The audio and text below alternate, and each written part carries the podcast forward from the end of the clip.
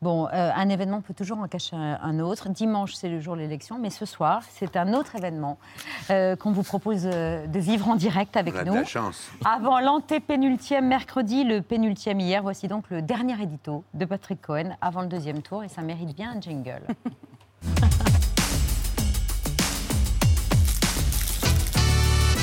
Patrick, pour votre dernier édito présidentiel.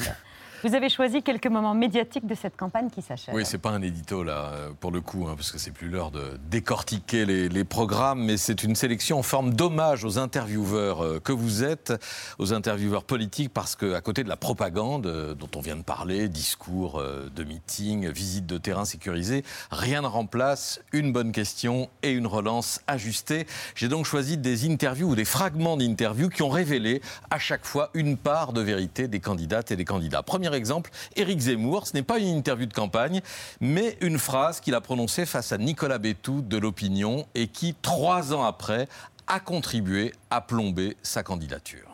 Je dirais que Poutine euh, ressemble beaucoup, il aurait pu être français. Vous voyez ce que je veux dire? C'est-à-dire que oui, c'est-à-dire qu'il prend un pays qui a été un empire, qui a été une grande puissance et qui est une, un empire en déclin et il essaye de le redresser. vous voyez, on a connu ça après Vous rêvez d'un Poutine français? Ah euh, oui, j'en rêverais, oui. Mmh. Vous rêvez d'un Poutine français. Très bonne intuition de Nicolas Bétou, avec une réponse qui a sans doute euh, contribué à, précipiter la chute de Zemmour après l'invasion de l'Ukraine. Et pendant ce temps, chez Marine Le Pen, si vous êtes élu présidente de la République, ce sont vos chats ou votre colocataire que vous emmenez euh, au palais présidentiel? Je mettrais peut-être mes chats à la lanterne. Ah, oui, donc vous y avez déjà réfléchi, c'est ça Non, parce que j'ai un peu peur qu'il sorte, parce qu'on voit beaucoup de monde quand même à l'Élysée. Les portes s'ouvrent souvent et je voudrais pas qu'ils puissent s'enfuir, par exemple, euh, aux alentours et les mettre en danger, alors qu'à la lanterne, ils seraient plus protégés. Marine Le Pen, vous en parliez, David, et sa campagne Miaou qui a réussi euh, au fil d'interviews apaisée, à faire croire euh, qu'elle avait changé et à gommer les aspects les plus radicaux et polémiques de son programme. Les questions abrasives sont venues sur le tard. L'emprunt russe du Rassemblement national, j'ai remontré hier euh, cet échange avec euh, Anne-Sophie Lapix, qui a été l'un des rares incidents de, plateau avec Marine Le Pen sur France 2 à Élysée 2022. Question infamante, s'indignait-elle, que vous avez reposée hier matin, Apolline, de façon très habile à Jordan Bardella? Il faut avoir des amis dans les banques pour se oh bah, euh, Emmanuel Macron a beaucoup plus de facilité à obtenir les financements de sa campagne que nous. Je pense que ça n'aura échappé. je pense que ça n'aura échappé à personne. Oui, bien sûr, bien sûr que c'est politique. Bah, donc c'est politique quand une banque russe décide de vous soutenir. Bien sûr, mais ça n'est pas. le même argument. Mais ça veut dire que quand vous, un étranger obtient il y a donc une intention de la part du banquier russe qui vous prête. D'abord, puisqu'il y a une intention de la part du banquier français qui ne vous prête pas. Jordan Bardella, et le Rassemblement national dans le piège de l'emprunt russe.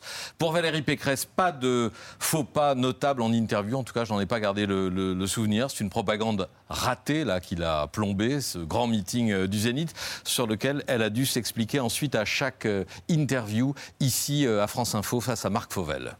Est-ce que vous avez un regret euh, dans cette campagne, une chose que vous avez trouvée injuste ou ratée Oui, bien dans sûr. Dans votre campagne? Bien sûr, ce meeting du Zénith où j'ai essayé de parler comme un homme et où cinq jours plus tard j'ai retrouvé, euh, j'allais dire mon naturel en prenant le micro. Ça veut dire quoi J'ai essayé de parler comme un homme? Mais j'ai repris mon micro et j'ai dit ce que j'avais au cœur. Vous savez, ce qui est important pour les Français, c'est d'avoir un ou une présidente de la République qui, quand il y a un coup dur, non seulement se relève mais euh, il va et montre sa solidité et sa sincérité. Bon, elle ne s'est pas complètement relevée. Euh, la relance s'imposait de Marc Fauvel, mais on ne saura pas ce qu'est parler euh, comme un homme à un meeting. C'est aussi lors de ces interviews qu'Anne Hidalgo a très vite montré qu'elle n'avait pas le niveau, ici assez dans l'air sur les questions internationales face à Caroline Roux. Donc si Vladimir Poutine attaque, on fait rien Question de Michel dans les Hauts-de-Seine.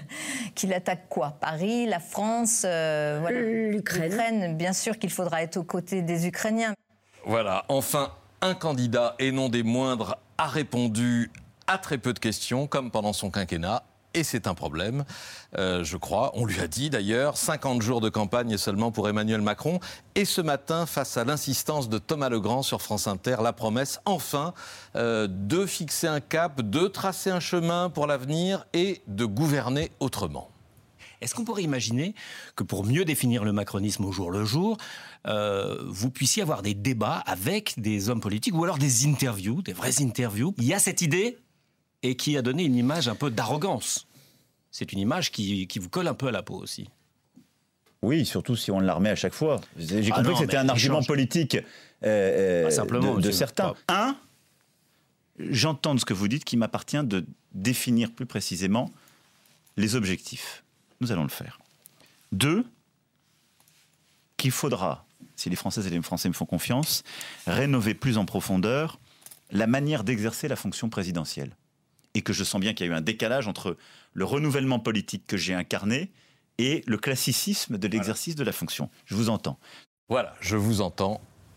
Enfin, c'est une promesse, ça ne vaut euh, que pour une promesse, mais qui Emmanuel Macron qui entend les critiques seulement à quelques heures de la fin de campagne, faute aussi d'avoir été soumis euh, à des questions, des émissions euh, qu'il n'a pas fait. En tout cas, il est le candidat ah, qui a fait le moins d'émissions et le moins d'interviews.